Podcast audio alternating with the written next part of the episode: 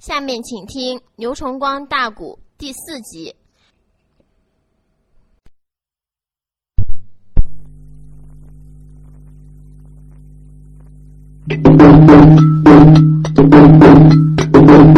那店主说到了中间，一转身，不多时，双手捧来剑一根。岳大爷闪一闪二目，留神看到见效古朴有鬼文。趁手也接过了那把剑呐，问本房，宝剑出鞘，光华喷。耳听内得龙龙吟呼啸一声响啊！扔！殿房的之中震耳人。岳飞接过来一摁奔房宝剑，刚刚出鞘，都听刀枪殿里边一声龙吟呼啸，果然是一把宝剑，光华夺人耳目。牛高山哥，你可知道这宝剑历史？人家说了。只要你能谈出这宝剑的历史，人把剑都赠给你都不要钱了。哎，我说店家是这回事吧？啊，卖剑的说不错，不知这位公子可能是我这把剑呢？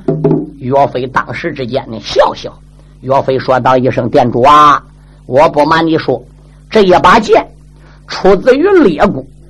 当年列国的时候呢，其中有个国家叫韩国啊。”韩国有个造剑的剑师，复姓公冶，单字名字了志，名字叫公冶志。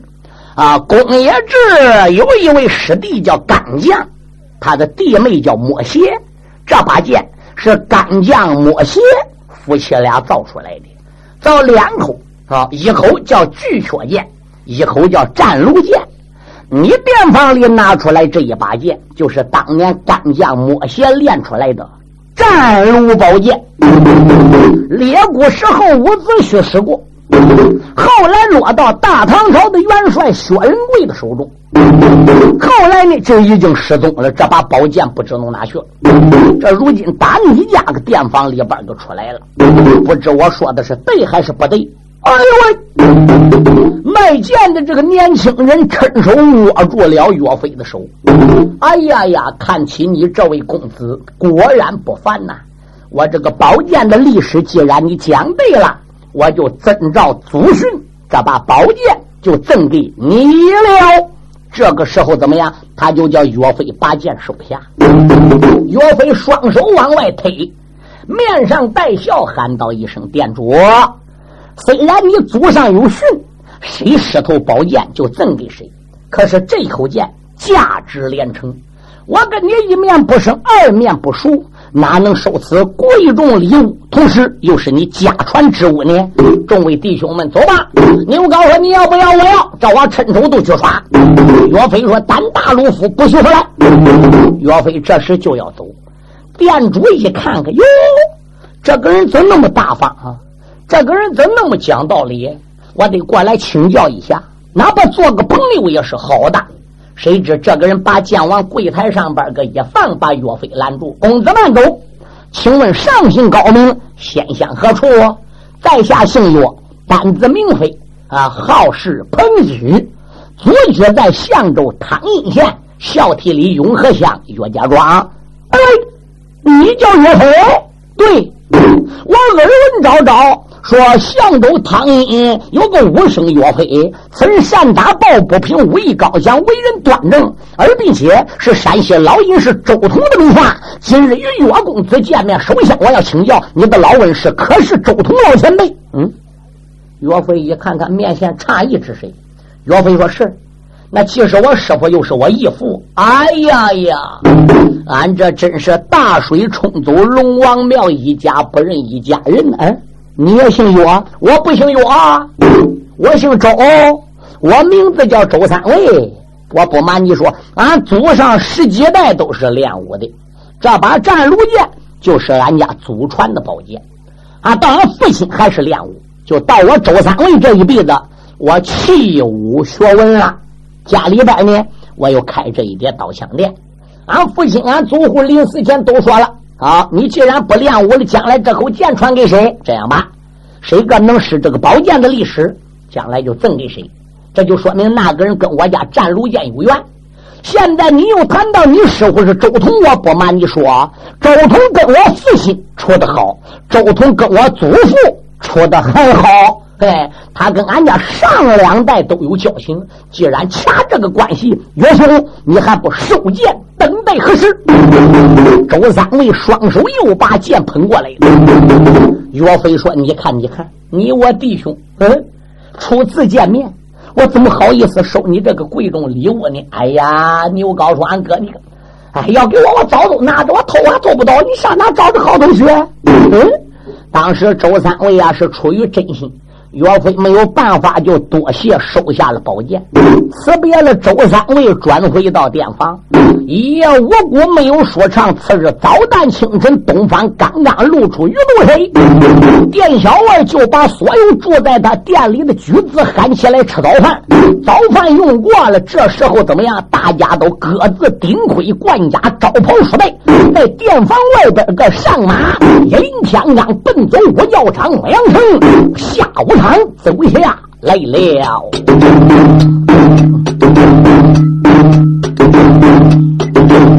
众兵弟兄啊，办案上了马走喽，一个那个人手中才把病人领。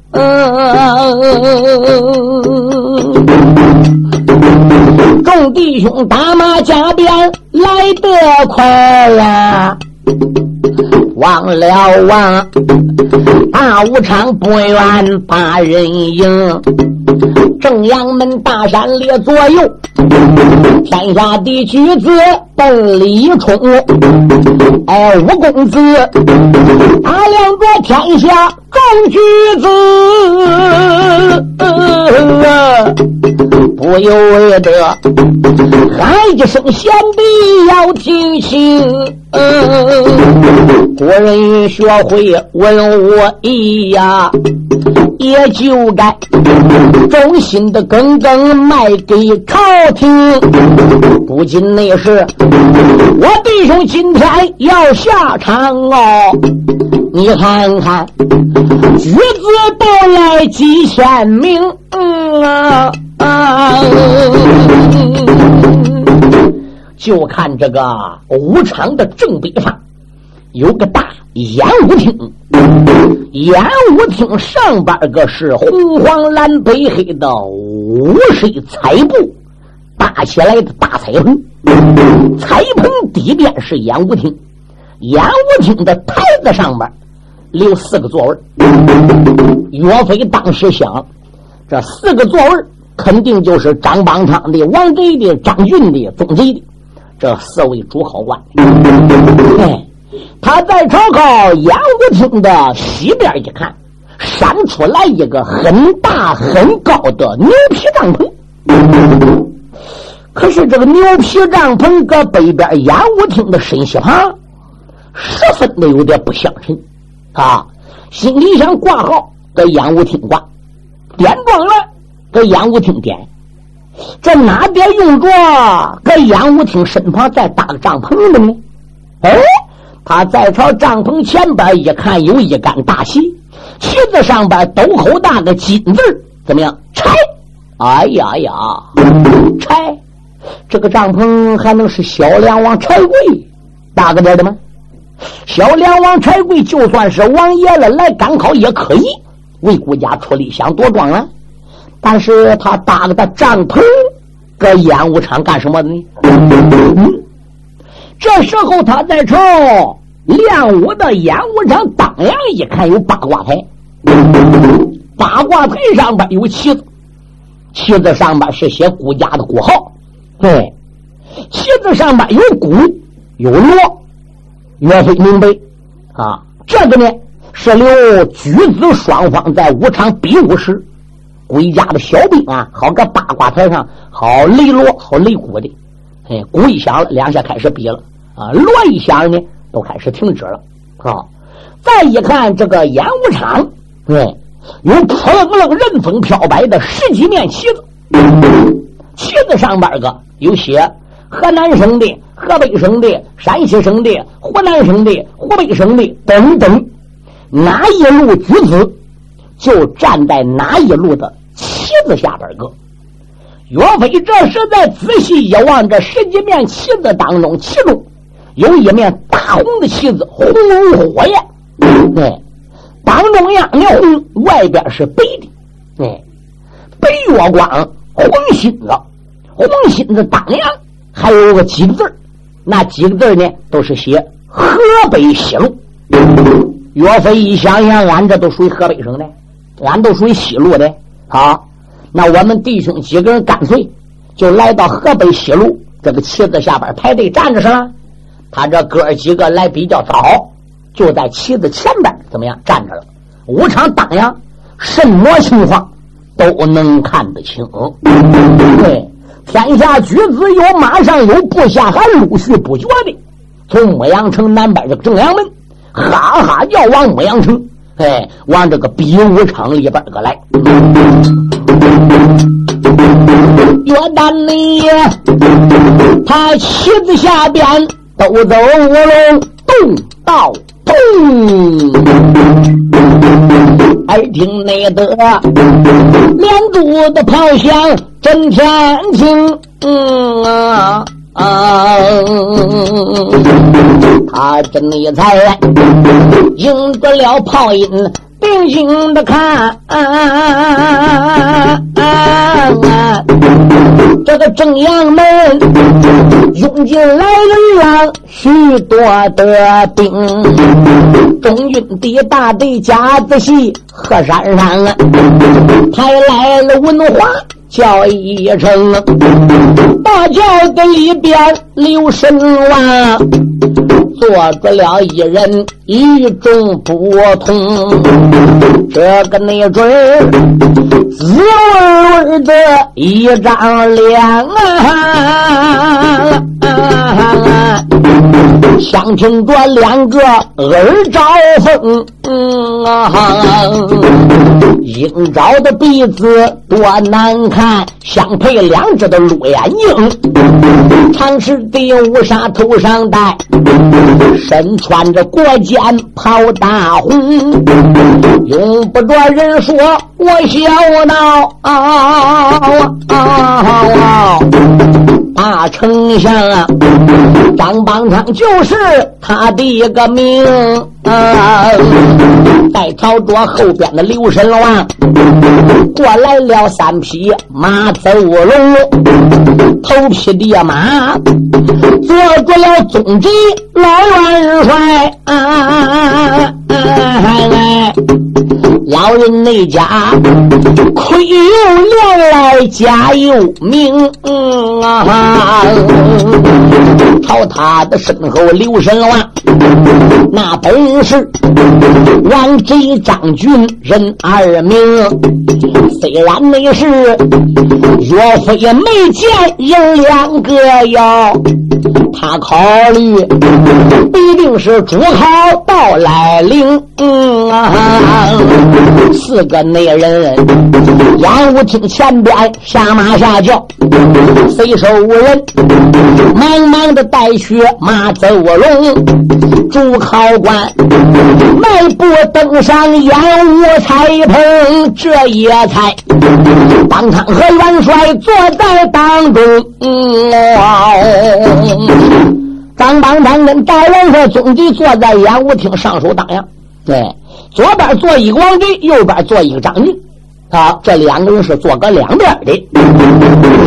四位主考官敢一来到演武厅彩棚下边个一坐下，这时候怎么样？张邦昌就说话了：“总元帅呀，总得说什么事？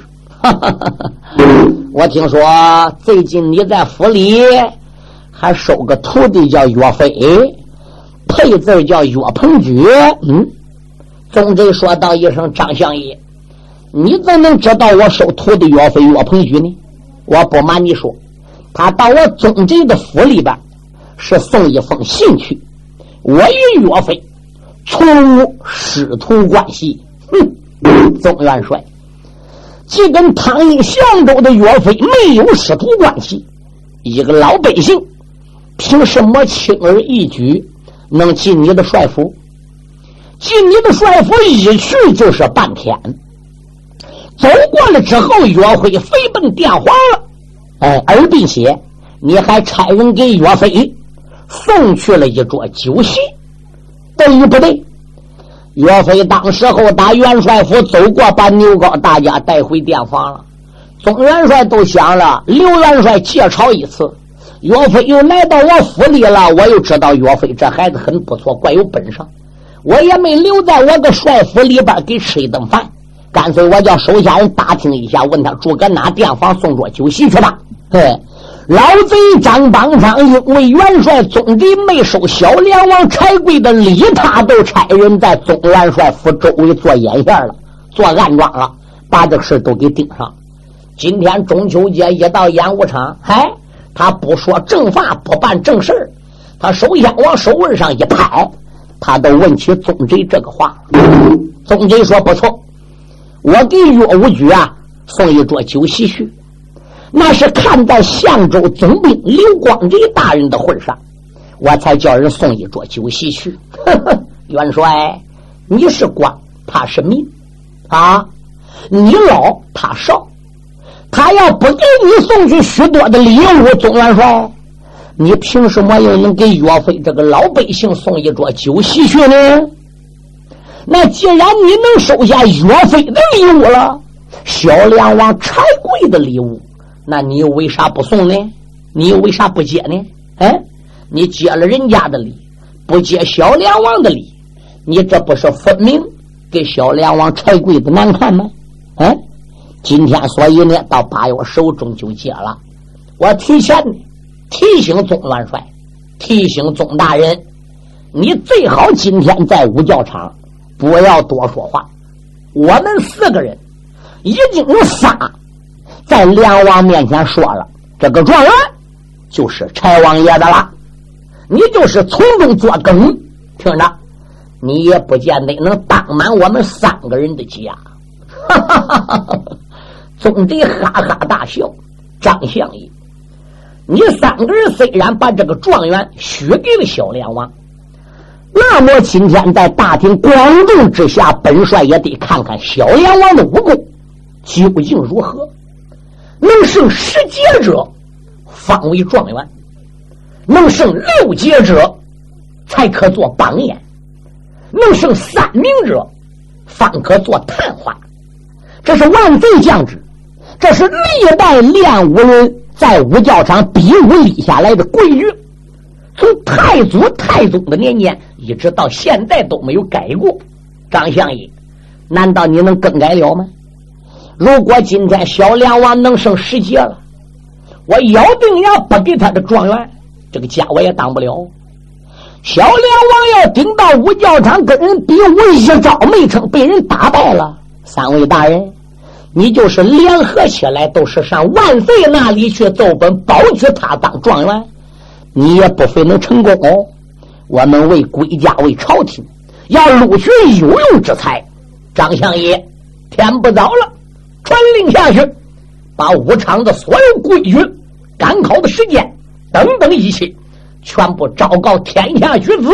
啪啦一抖手，总得抓过一指令，众军官在传本帅命令，立即叫天下举子在大武场听候这一次赶考。所有的规矩，然后就下场子开始比武。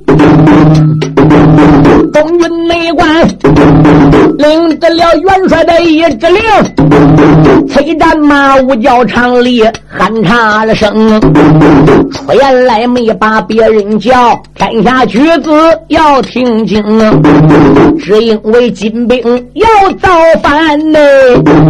万岁内主，大武的场里选英雄，常言说学会文武艺，你就该。京都的皇城卖给朝廷啊！哪一那个连胜十届状元前左呀，连胜六届算二名啊。哪一那个五教场连胜第三阵呐？就是探花第三名啊！如在内外，就是挑选三百六。哦，哦哦哦这一内次大武的场里论武功。东军内关，五角的场里一声吼，马撞着这个演武厅，身西旁扫过黄标，马走龙，马背的雕鞍六神丸，还来了柴贵人一名，小梁王终身穿环挂着个星，背上的环啊。夹住了金刀绕眼明啊！小梁王柴贵马一伸腰打演武厅西边，把他自己搭这个牛皮帐篷北边个马一扫从两家半过来了，到演武厅的前边个切鞍下马，啪枪往地下一说，死龙安完好。哎，他把这只了啊马钢绳挽在刀杆上，来到了张丞相面前一抱拳。口尊道一声：“张相爷，我要下场子比武，你可以给我留名挂号。”可以。丞相张要给他挂号，大元帅宗贼说：“慢，梁王先生，暂时你这个名不能挂。”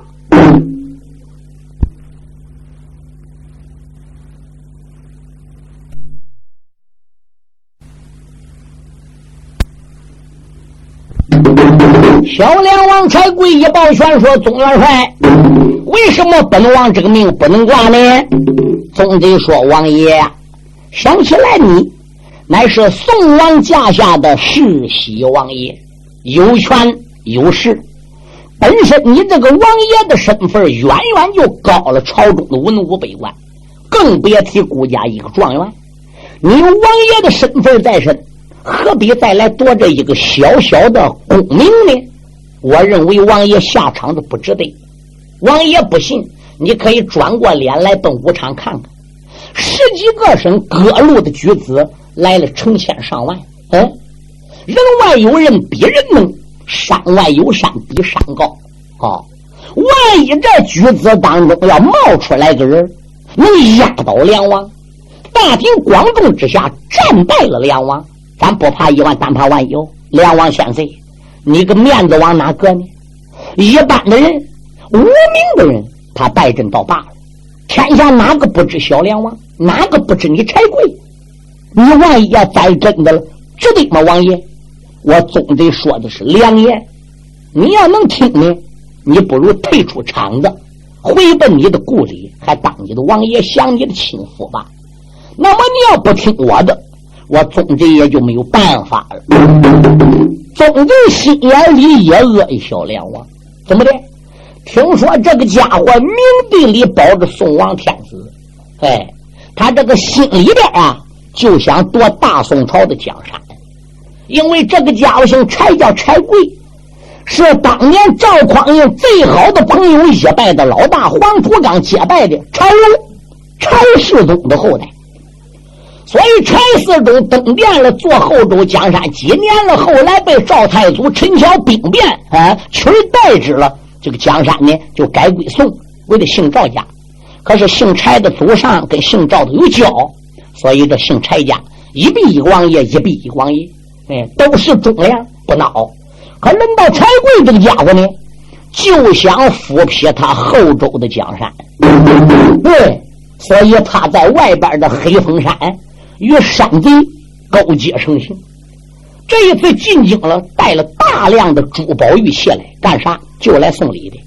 朝拜天子世家，来买通主考官是真，能借夺状元这个机会，搁京城里再能把军权给 K 到手。对，在京城里再把二名榜眼、三名探花的录取的三百六十名进士再给挽到怀里，然后内外夹攻和黑风山的人。准备推倒大宋天下，对，关于小梁王这一次进京是什么目的，宗贼虽然不知道。总之，小梁王在京外与山贼有勾结，这一点，宗元帅耳朵里已经有风了。可是你抓不到把柄，拿不出一定证据，这是人命关天的大事儿嗯，他也不敢上面奏本。哎，这是堂堂顾家世袭王爷吗？轻而易举，谁敢办？所以宗贼呢，只是两言来劝他。小梁王满心眼不高兴，一抱拳，口尊道一声：“宗元帅，学会文武艺，卖给帝王家。我虽然身居孤家的王爷。”枉吃孤家的俸禄，我等于年年没给孤家做什么事这一回我留在京城，真能考中状元了，我不可以留在京城给万岁爷出礼了吗？难道说宗元帅嫉妒不成？哎，梁王哪里话来？既然我劝梁王不听，非要下场子不可，本帅又有什么办法呢？张相爷。那就给小梁王爷挂号，叫他下场子是了。哈啦一声，命挂上，把个大字怎么样？把个纸往牌子上一贴，天下举子都能望。哟，大牌子竖起来，牌子上面写“小梁王柴贵”，大家都知道怎么？这个柴贵下场子。小梁内王，他披挂整齐上走龙，才把个金杯大大我领，围绕着武场里边转三圈儿马背的吊鞍喊差了声，我的名字叫柴贵呀，世袭的王爷在身中，这一那次中秋节里来赶考啊，哪一那个来和本王比雌雄？小梁王如此这般来三撒野，那一那趟啊，可闹了一个牛高将英雄，牛怕远，伸手也拉住岳鹏举，喊的那声大哥不知要听清。牛高牛怕远，坐在马身上拉住岳飞双哥，这个小子现在已经下场子了，你抓紧动身去跟他比武去吧。无论如何要把他打败。岳飞这时就说：“二弟、三弟、四弟、五弟，你们弟儿几个听清，大哥暂时啊还不能下场子。这个小梁王看他这一顶盔、这一挂甲、一磕马、一端刀、一拉架。”特别刚才围绕教场喊那么几声，声音洪亮，我就知道这个人履历过人，武功不浅。大哥虽然也有一点武术，人外有人，天外有天，所以呢，我暂时不下场。天下那么多举子搁武场里，我不去，还能就没人去了吗？等别人下场子跟他比武，搁我在这一边看看，我要老底儿。我也看看小梁王究竟是个真的还是个假的。哥要感觉下场子有把握，那时我才能下场；我要感觉下场子没有这个把握，那我又何必去丢这个人呢？牛高说：“对，俺哥你说的也有道理。那既然如此，俺就等一会儿是了。”嘿，小梁王少要夸口，在下我来会你。牛皋、岳飞他们弟儿几个正在河北西路这个旗子下边个，哎，说话拉呱。谁知打着了啊？牛皋的身背后都是他自己这个被子里子扫出来一匹马，满堂的举子在迎声音，定睛一望，是一匹乌骓马。终身上下没有一根杂毛，气力如眉。马背上端坐岳虎将，身高有一丈，手里托着三股电钢叉，一张冰铁脸，黑中花亮，亮里生光，光里带彩，彩中带云。岳飞一看，竖起大拇指，好，是一员猛将。这员猛将催马进场子，向小梁王一抱拳：“小梁王稍等，我到演武厅挂过号，回来与你比试。”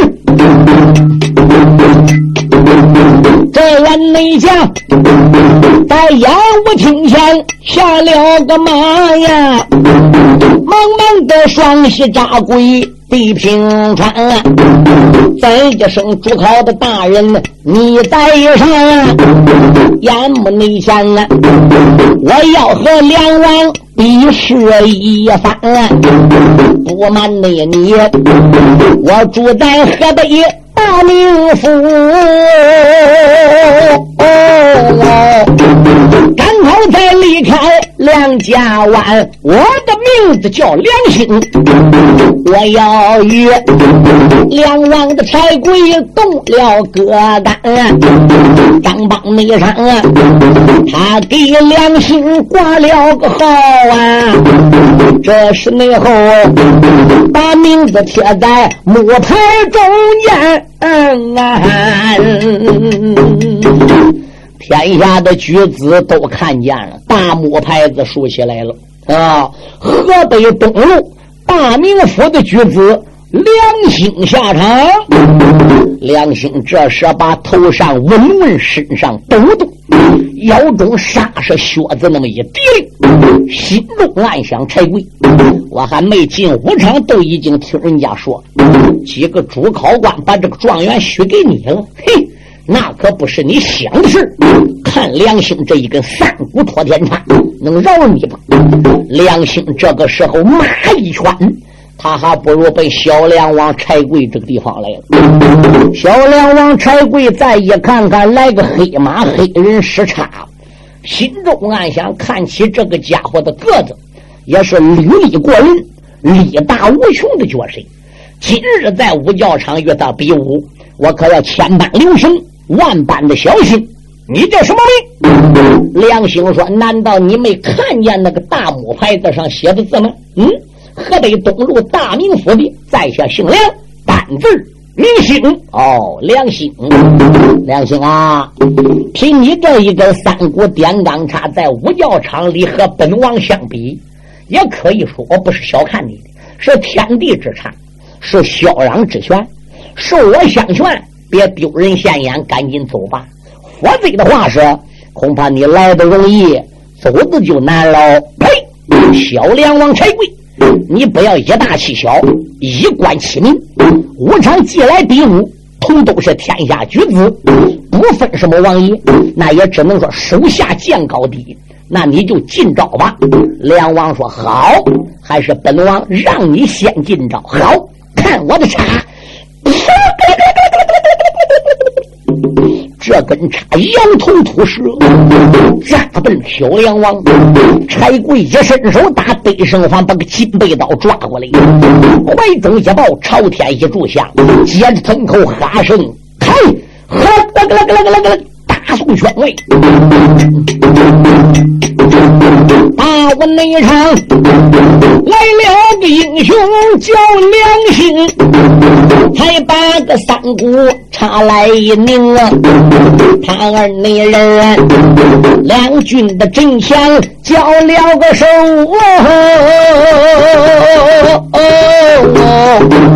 没人妹妹开兵刃各成雄，这一那个大名的府里称高手，那一个东京汴梁有大名，两匹的马，五角的场里颠倒的跑啊，那个岳灵兵啊连把战鼓催几声，两个没准来往之战有七八趟啊，举子妹妹嗷嗷叫得喝彩声。嗯也有的说，小梁王今天能打胜啊！果然你的一口金刀非是虚名啊！也有的说，良心马快差又长啊！必然的今天占上风啊！小梁内王打到了中间心有气，刀身一击上前胸哦。柴贵自叫柴贵，这小子一根托天叉上下翻飞，还果然是马快叉缠，履历过人。我的本领已经提到了九成九，现在已经打将近十个回合了，还没赢他。我察觉这小子一根叉越杀越猛，比刚才还要重。我不如打发他回去，连胜十节才是状元嘞。我要来一个跟他缠几百趟，来一个跟他缠几百趟，那得多少天？硬累把我累倒了。三下五除二，我给他干倒都算数。这小子想到中间一刀，被梁兴都砍来了。梁兴抓叉往上边一亮，举锅顶梁，二郎单山说：“开，把梁王刀架出去。”二马一藏，咚，这个马就互相打身旁过来。梁王一拖刀，把个刀钻的怎么样？把个刀杆啊，对准举子梁兴的后心头都。但棍都肉来了，两心马打梁王身旁赶过来，忽听背后飘来一股风，变着不好。这一声响，躲来不及了，那兵人转脸架也来不及了。耳听得啪，这一刀杆打得个良心，坐个吊鞍上，站儿起站，放儿起晃，虎口一扎。不能敌我喽，打吐血喽！马一拳打梅花圈里边出来了，连我马门前一垫，刀一拖，我看你良心可哪里走？他催马端刀，跟背后都赶，人已经被你打败了，而并且你不是真砍实杀把人打败的，你是赖打偷打的，打人背后。拿刀杆去雷人的，这一点本来就不算英雄。你想想，人家败阵了，你现在赶尽杀绝，再去断，再去追，那又能合适吗？天下的举子哥武昌里不愿意了，不许追人家败将，不许追人家败将啊！小梁王一听天下举子那么样的喊，说我们听清。这个时候，梁王啊。也就挂不住脸了，也就不好再去追人家了。咦，把马也就给兜住了。小梁内王坐下兜住马龙刚，就在这大武场里喊岔了枪啊！哪一那个与我的柴贵来比试？什么美人来和本王论高强？小梁王如此的这般一声喊啊！人群内中有一人呐喊震上苍，喊一那声啊！小梁的王子少撒野，小爷没落，来和梁王论高强啊！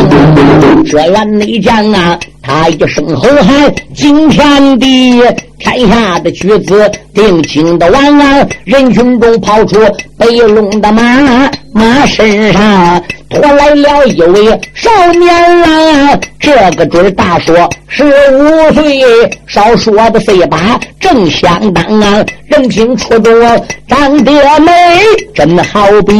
关江口县杨二郎啊，年轻的人来，烟雾的听起来像个马啊啊啊！再叫那声，朱考的大人听周详啊啊！我名就叫杨再生，我叫内场啊，我要和梁王比个高强啊！杨家将，大武的场里出了个面。何战没战，还惊动丞相张邦昌。我的天哪！那杨六王后代出来了，名字叫杨再兴。杨再兴标过名，挂过号，小兵啊啦一声，把杨再兴这张纸这个名字糊个大木牌子上去，字写的很大。杨武昌一亮出来名姓，那下边些举子都能看准了。嗯，杨再兴。哎呀！还能是杨六郎、杨宗保后代，还能是杨文广的后代，杨家将出来了吗？哎呀呀，杨家将要出来，小梁王才贵啊！哼，这一会儿恐怕都够你受的喽。牛高欢哥，岳飞说嘛，坏了，这一会儿状元你夺不了了。岳飞说咋的？你没看那个大牌子上面写吗？杨再兴。我听说杨家将有个小年轻的叫杨再兴，十有八九是杨六郎杨景的后代。你想这杨家将要搁五教场露头两个，那还能显到你吗？岳飞笑笑，贤弟啊，人外有人，比人呢；山外有山，比山高。杨将军今天下场子，真要能把小梁王打败，那么这个状元都是杨再兴的了啊！哥，就算老不倒和小梁王柴贵比武，我也是高兴的。这是其一。杨再兴打败了梁王，那也不见得这个状元都是杨再兴的。那刚才状元几位主考还许给了梁王呢，为什么冒出来个梁兴？现在为什么又冒出来个杨再兴？杨再兴要打败梁王，说不定还能冒出来个张兴、王兴对李兴来。那你放心，五教场今天有热闹看。